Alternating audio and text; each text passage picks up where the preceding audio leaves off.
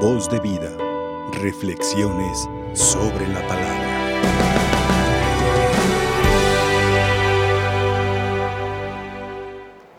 Estamos celebrando, mis hermanos, ya la primera semana de la cuaresma. Os haremos bien. La cuaresma entró por un miércoles de ceniza, por un cenicero, por lo que somos. Y va a terminar en un domingo de resurrección, un domingo de gloria. ¿Qué contraste? De ceniza, de la tierra, podredumbre, mancha, a un fulgor de gloria en la resurrección de Cristo.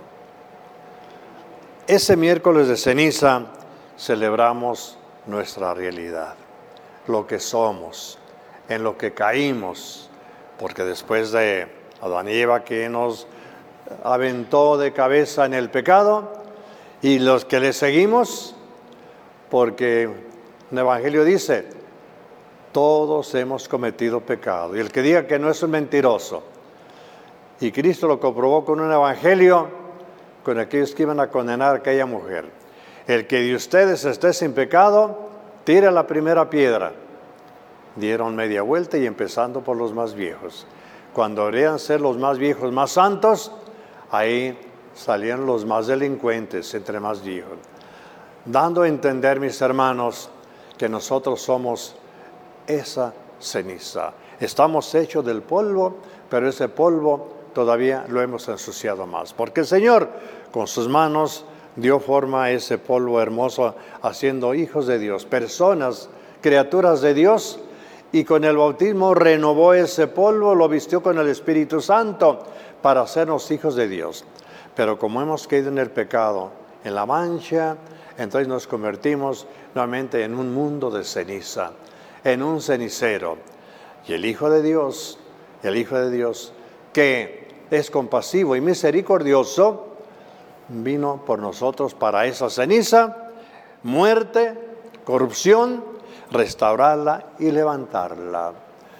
Y nos daba a entender en este Evangelio del domingo de ayer cómo ni Cristo se escapó de ser, querer ser tentado el Espíritu se lo llevó para demostrarle que el Espíritu Santo que no le iba a abandonar y el Espíritu malvado le, le, llegó a quererlo hacer caer.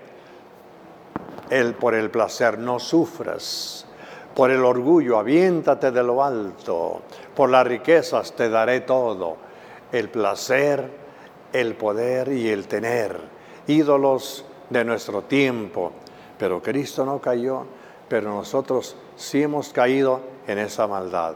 Y por eso el Señor vino y ha querido levantarnos y Él se pone a hacer oración por ti, por mí, por los de ayer, de hoy y de los de mañana, hacer oración, penitencia, para que también ese Cristo, que también como humano fue formado también del polvo, en parte también de la ceniza humana, que tomó toda la ceniza humana, tomó nuestros pecados, nos dice San Pablo, para reincorporarlos a Dios en una persona nueva, en un pueblo nuevo. Y Jesús hoy nos acompaña precisamente en esta cuaresma porque seguimos siendo pecadores. Veamos lo que nos dice el Levítico, que no, no solamente están esos, esos mandatos en una forma tan sencilla, amor a Dios y al prójimo, sí, pero aún ahí caemos. Fíjense, Moisés habla a la asamblea de los hijos, sean santos porque yo su Señor soy santo. Si somos hijos de Dios, tenemos que ser santos. San Juan nos dice, nada manchado puede entrar en el reino de Dios. Sean santos. Yo, su Dios, soy santo. Y luego nos dice, de lo que tenemos nosotros que cuidarnos. No hurten, o sea, no roban, no mientan, no engañen, no hagan falsos juramentos, no profanen el nombre de su Dios, no primas ni, ni explotes al prójimo. Sé justo. Y todo esto se da. Y esto que también a veces que suelen alguien aprender principios según eso, como del Evangelio, cumplidores del Evangelio, pero que son principios satánicos. A mí ha tocado que acercan conmigo a comenzar, padre, pues yo no he matado, no he robado. Entonces, ¿qué, qué, le van a decir? Casi me va a decir, préndame veladoras porque yo soy santo como Dios es santo. No he matado, no. El mandamiento no es lo negativo, no matar, no robar. Ser santo, amar, servir, tener a Dios, somos templos del Espíritu Santo, sí, pero hay que iluminarlo con, esa gracia que Dios nos da. Y vean cómo se da esto en el mundo. Con relación al prójimo que decimos, no robo, pero ¿qué tal? No retengas el salario del trabajo de tu prójimo, no lo retengas. A le hace falta para comer y menos todavía no lo retengas cuando sea a lo mejor eh, algún dinerito que te fue prestado, lo utilizas para ganar tus intereses y estás amolando al prójimo, estás abusando del prójimo. Y dice, mucho cuidado con esto porque yo soy su Dios. No maldigas al sordo ni al ciego. No solamente se maldice con palabras obscenas, sino también con hechos. ¿Cuántas veces se abusa de un minusválido, se abusa de, este, eh, de esta persona pobrecita, viudita, o a lo mejor eh, vive solo, se aprovecha de su trabajo? Ese es un abuso, es un abuso en donde está ayudando, en lugar de ayudar al prójimo, salvar al prójimo, se está burlando, pisoteando al prójimo, está como maldiciendo al prójimo. Tú estás sordo, no eres apto para este trabajo, ven, yo acá te exploto. Tú estás chiquito, no puedes ver muy bien para esto, vente aquí, yo, yo, te, yo te exploto.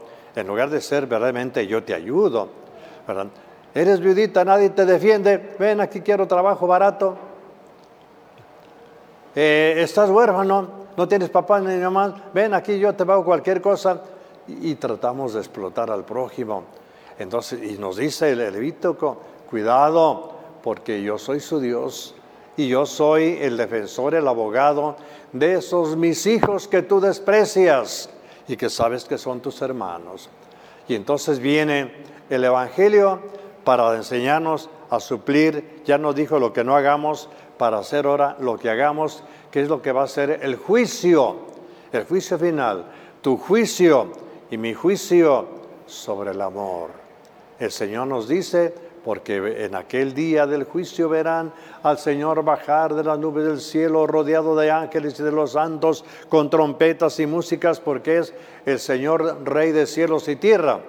Y dirá a unos, vengan benditos de mi Padre a mi derecha, que los voy a llevar al reino que está hecho para ustedes desde el principio, el reino de Dios.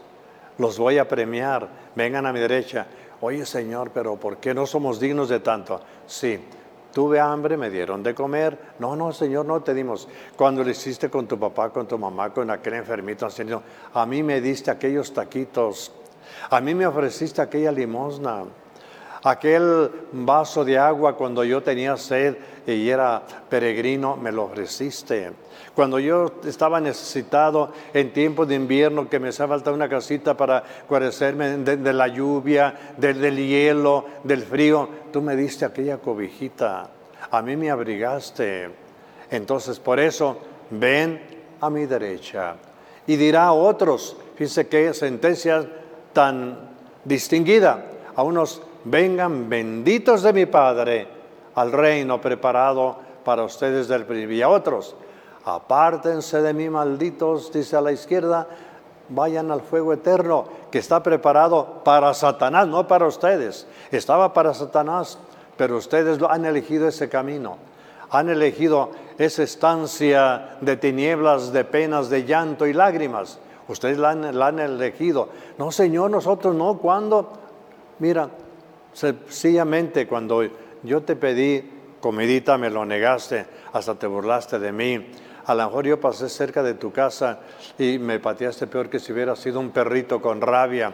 Te pedí un vasito de agua que tenía sed, ni me tomaste en cuenta.